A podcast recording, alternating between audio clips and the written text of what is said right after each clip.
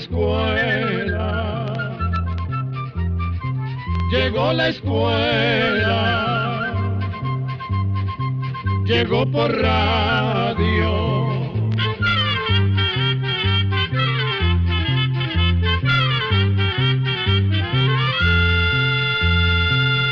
Oigamos la respuesta. Es el programa que les trae a ustedes el Instituto Centroamericano de Extensión de la Cultura, Hola, ¿qué tal? ¿Cómo están todos ustedes? Nosotros, en el Instituto Centroamericano de Extensión de la Cultura, ICQ, estamos muy contentos de compartir una nueva edición de Oigamos la Respuesta. Muchas gracias por su atención.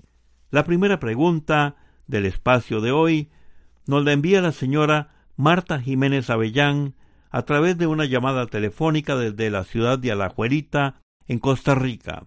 ¿En qué tiempo se hundió Alejandría? Deseo que me cuenten la historia de esta ciudad. Oigamos la respuesta. La ciudad de Alejandría se encuentra en la desembocadura del río Nilo, al norte de Egipto. Se dice que en el año 365 la ciudad sufrió las consecuencias de un devastador maremoto o tsunami. Cuando se produjo un terremoto en la zona del mar Mediterráneo, próxima a las costas de Alejandría. Las inmensas olas que se formaron llegaron hasta la ciudad, dejando muchas de sus construcciones sumergidas, pero no toda la ciudad fue destruida por esta inundación. Hoy en día, Alejandría es el puerto principal de Egipto y también es la segunda ciudad más importante de ese país. Esta ciudad tiene una larga historia. Fue fundada hace unos 2330 años por el gran conquistador Alejandro Magno, rey de Macedonia. Precisamente, en honor a Alejandro Magno, es que esa ciudad se llama Alejandría. Después de la muerte de Alejandro, la ciudad quedó a cargo de un general llamado Ptolomeo, y durante trescientos años fue gobernada por sus descendientes. La reina Cleopatra fue la última de esta descendencia o dinastía. Después, Alejandría pasó a ser dominada por los romanos, quienes la gobernaron durante trescientos años. Luego, a través de los siglos, fue conquistada por árabes, turcos, franceses e ingleses, hasta llegar a formar parte de la actual República de Egipto. Y vamos a contarles que durante el periodo en que esta ciudad fue gobernada por los descendientes de Ptolomeo, llegó a ser la capital de Egipto y se convirtió, Alejandría, en la ciudad más importante del mundo antiguo. Fue una ciudad llena de lujos. Se construyeron palacios adornados con jardines, fuentes y estatuas. En el centro de la ciudad se hallaban los edificios más importantes como la Asamblea, las plazas, los mercados, los templos, los gimnasios, los estadios y demás edificios públicos propios de aquella época. Los habitantes de esta magnífica ciudad eran en su mayoría griegos, pero también había una colonia judía y un barrio egipcio de pescadores, el más pobre y abandonado de toda la ciudad. En aquel tiempo Alejandría llegó a ser el centro del conocimiento. A ella llegaban sabios de muchos lugares distantes a estudiar en la gran biblioteca, donde se guardaban miles de libros de diferentes culturas y donde también había un pequeño zoológico, jardines con plantas exóticas, una gran sala para reuniones e incluso un laboratorio. Se dice que no había ningún otro centro de estudio tan importante como la gran biblioteca de Alejandría. En realidad, esa biblioteca actualmente se consideraría como un gran archivo, donde se resguardaban y se estudiaban los principales documentos del saber de la humanidad.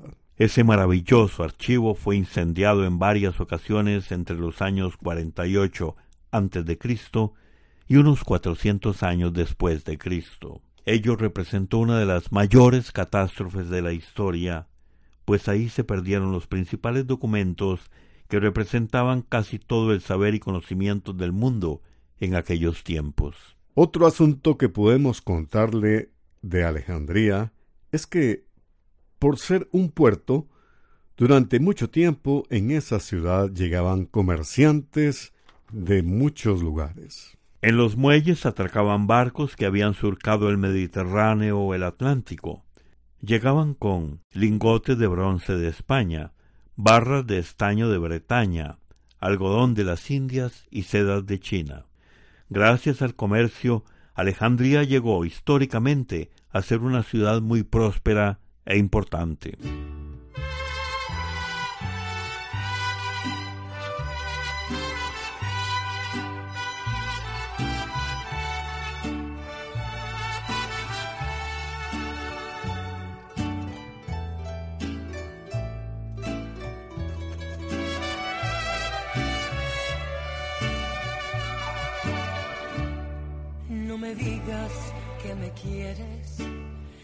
Que por este amor te mueres, que hasta el cielo me darás. Si es verdad que tú me amas, quiero hechos, no palabras, yo no caigo así nomás. Otros labios he probado y entre besos me juraron lo que no pudieron dar. De fracasos, quiero un hombre, no un payaso, quiero un hombre de verdad. Convénceme, demuéstrame, hazme sentir que soy la única mujer, abrázame después de hacerme el amor me creer que palabras no están llenas de mentiras. Convénceme, demuéstrame que en realidad eres un hombre, no un patán, que serás fiel y que jamás vas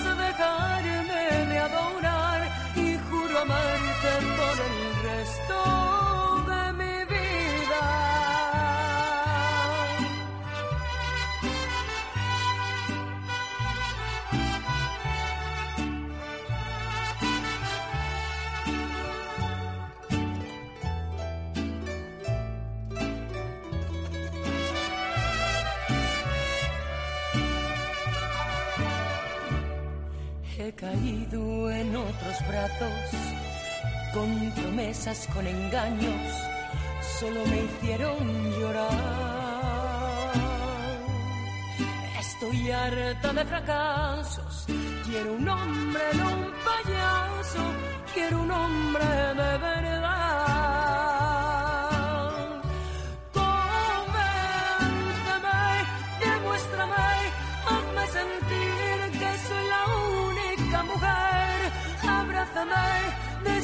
de hacerme el amor y hazme creer que tus palabras no están llenas de mentiras. Convénceme, demuéstrame que en realidad eres un hombre, no un patán, que serás fiel y que jamás vas a dejarme de adorar y juro amarte por el resto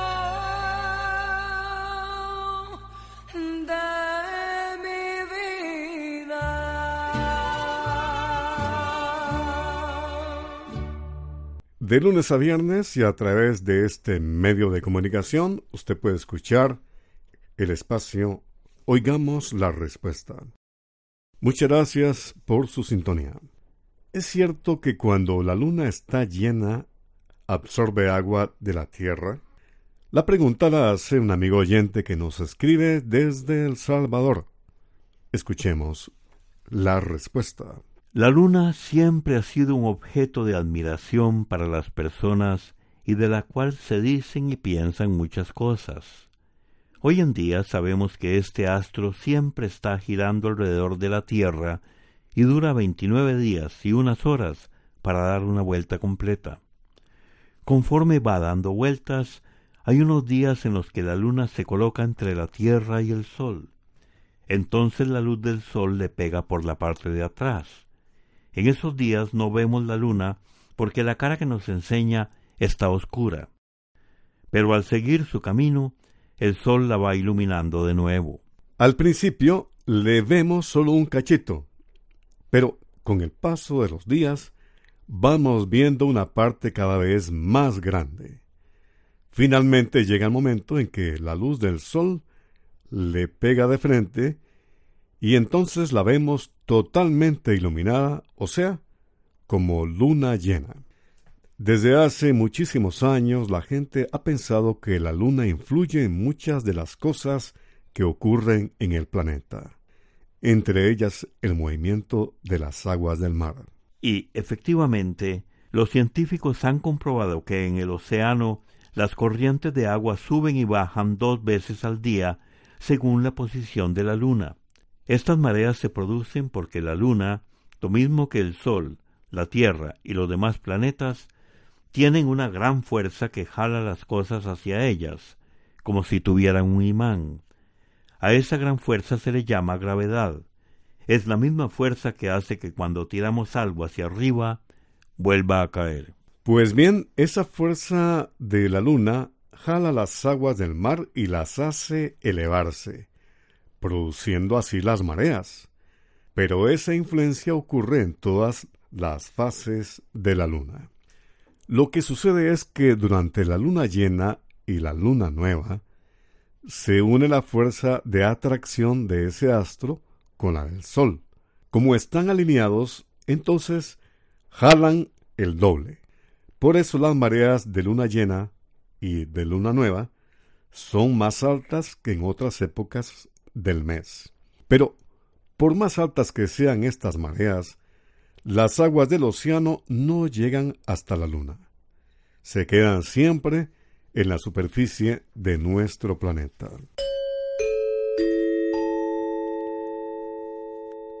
Tengo dos perros y la casa está llena de pulgas y garrapatas. ¿Qué puedo usar para eliminar estas plagas? Esta es la pregunta que nos hace el señor Orlando Tapia, quien nos envió un correo electrónico desde la ciudad de Managua, en Nicaragua. Oigamos la respuesta. Don Orlando, vamos a decirle que cuando hay un problema de pulgas se requiere mucha paciencia ya que estos insectos son muy difíciles de eliminar. Primero tiene que asegurarse que cada perro reciba el tratamiento adecuado. Se dice que los perros con el sistema inmune debilitado son más propensos a tener pulgas. Asegúrese que sus animales estén bien alimentados y con las vacunas necesarias. Puede bañar a sus perros con jabón a base de asuntol y en el último enjuague hacer una mezcla con una media taza de vinagre en tres tazas de agua y aplicársela a los perros. El árbol conocido con los nombres de madre cacao y madero negro también es bueno para combatir las pulgas. Se hace un cocimiento con las hojas y cáscaras del árbol y se atomiza donde están los perros. Otro remedio que se aconseja cuando los perros están en un lugar de cemento es lavar el piso con frecuencia con agua mezclada con cloro. Pero si nota que el problema de pulgas continúa, lo mejor es ponerles a los perros el producto llamado Frontline, que es una ampollita que se les pone en la nuca una vez al mes. Este producto también sirve para garrapatas. Además, existe una pastilla especial que venden en las veterinarias llamada NexGard que también se les da una vez al mes y con tres meses se ven los resultados. Estos productos son algo caros, pero muy efectivos para eliminar una plaga de pulgas. Por último, hoy en día hay compañías de fumigación que trabajan con productos ecológicos que son menos dañinos para las personas, pero muy efectivos para eliminar pulgas de una casa. Recuerde que debe limpiar muy bien los lugares donde duermen los perros y tratar también los alrededores de la casa, pues muchas veces las pulgas y las garrapatas están también en el patio.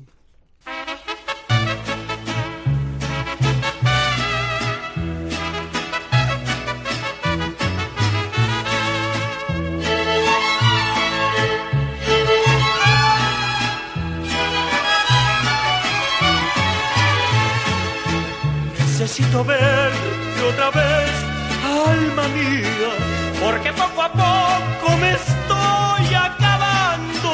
Yo quise alejarme y por siempre olvidarte, pero con la ausencia más te sigo amando. Necesito ver otra vez tus ojitos, besarte en la boca y tomarte en mis brazos y quedar dormido de amor satisfecho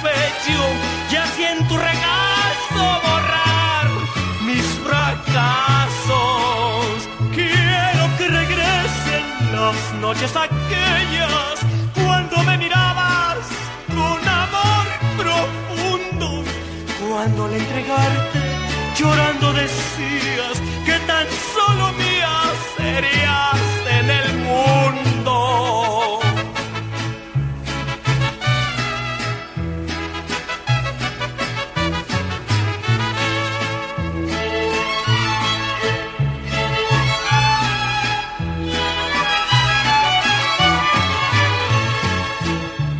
si no quieres volver, alma mía, volveré al sendero de los olvidados y junto con ellos que me mate el vino y por cualquier parte quedar sepultado. Quiero que regresen las noches aquellas cuando me mirabas con amor profundo, cuando al entregarte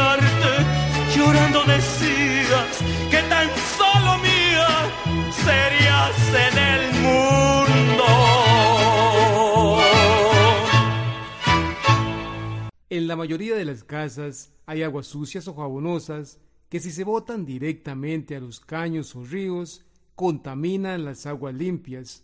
Uno de los sistemas más simples y prácticos para limpiar estas aguas son las biojardineras. Las biojardineras es una solución agradable que sirve hasta de adorno en el jardín de la casa y además permite volver a usar el agua. En el libro Almanaque Escuela para Todos encontrará usted las instrucciones de cómo construir una biojardinera. El libro Almanaque Escuela para Todos del año 2018 ya está a la venta y como siempre con artículos de interés para usted y para toda la familia. Busque el suyo. Y continuamos con Oigamos la respuesta con la siguiente pregunta. Quisiera que me aclararan lo siguiente. ¿Qué es el lavado de dinero? La consulta es de la señora Yesenia Monge Mora. Nos ha enviado su correo electrónico desde San José, en Costa Rica, y vamos a escuchar la respuesta. El lavado de dinero es la forma en que muchos malhechores justifican sus riquezas ante los gobiernos y la sociedad, dando a entender que esa riqueza viene de actividades legales y honradas. Pero para entender esto, vamos a explicarle un poco más. Se le dice dinero sucio al que se consigue vendiendo drogas, armas o por medio de otros negocios ilegales, que causan daño a la persona y a la sociedad. Hoy en día uno de esos negocios ilegales más comunes es el tráfico de drogas. Como resultado, los productores y comerciantes de estas drogas consiguen enormes ganancias de dinero.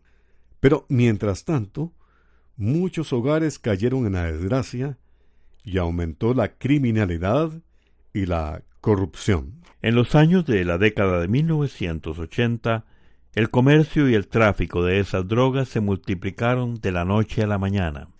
Entonces los comerciantes inventaron formas de justificar o disimular sus rápidas riquezas ante los gobiernos y la sociedad. Porque pasa que si van al banco con ese dinero, como las cantidades son muy grandes, en el banco pueden sospechar que el dinero viene de algún negocio ilegal. Es aquí donde apareció la frase lavado de dinero, al que también se le conoce como blanqueo de capitales o legitimación de capitales. Entonces, lo que hacen los lavadores de dinero es abrir negocios como almacenes, compañías y hasta bancos, que aparentan tener ganancias muy altas como si fuera trabajo honrado. Pero estos negocios solamente sirven para encubrir las ganancias que dejan los negocios ilegales. De esta forma, las autoridades del banco creerán que el dinero viene de negocios correctos.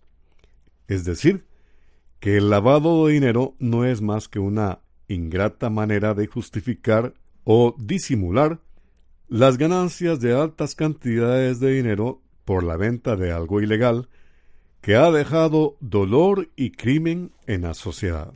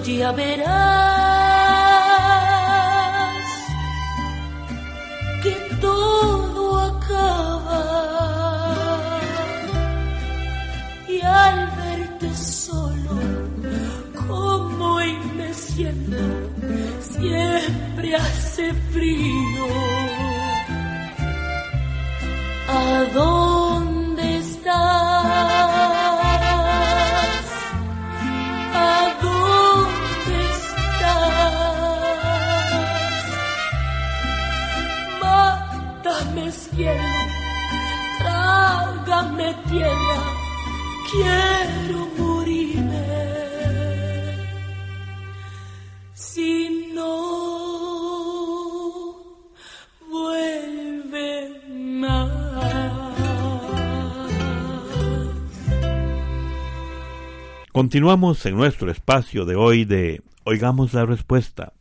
Muchas gracias por su atención y nuestro agradecimiento también a esta radioemisora que nos permite compartir con ustedes el espacio.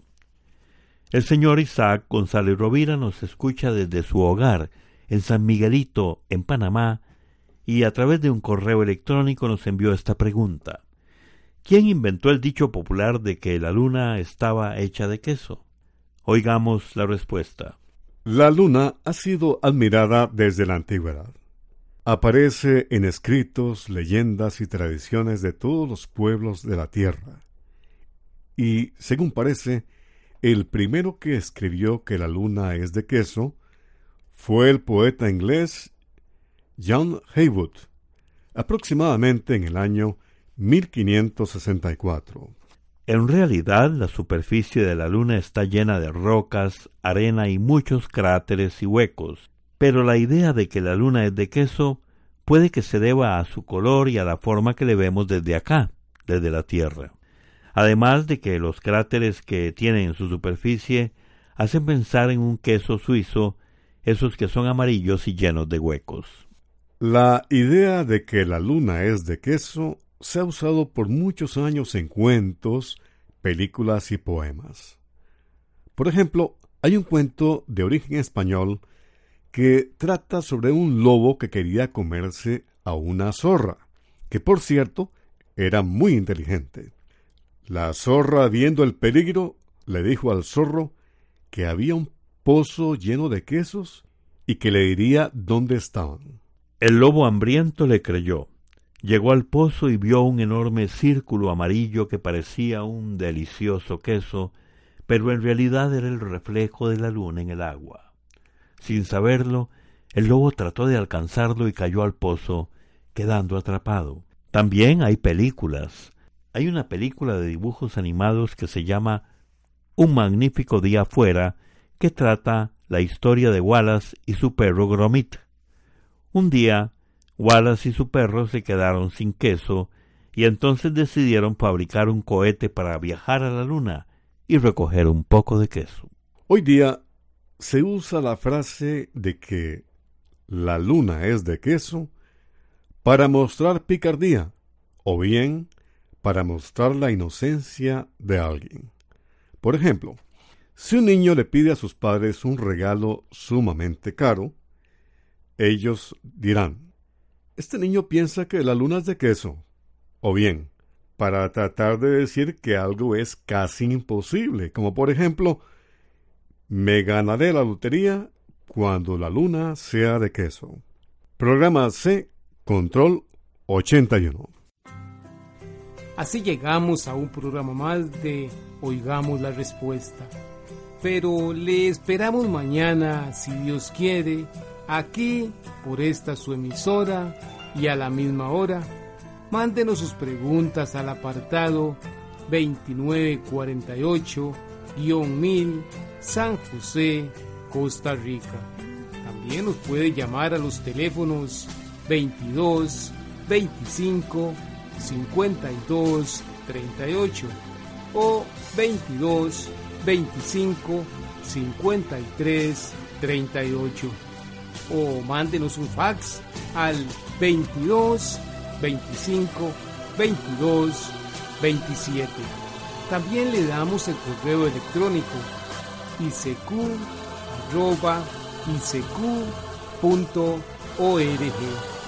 Celo de letreo i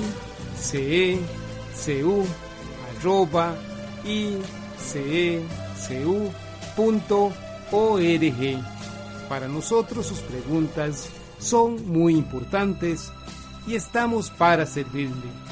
También puede dirigir su pregunta a esta emisora que ellos amablemente nos la harán llegar. Muy importante, dele su nombre completo, dirección bien exacta, ah, y el lugar donde escuche el programa. Recuerde que comprender lo comprensible es un derecho humano. Que Dios le bendiga.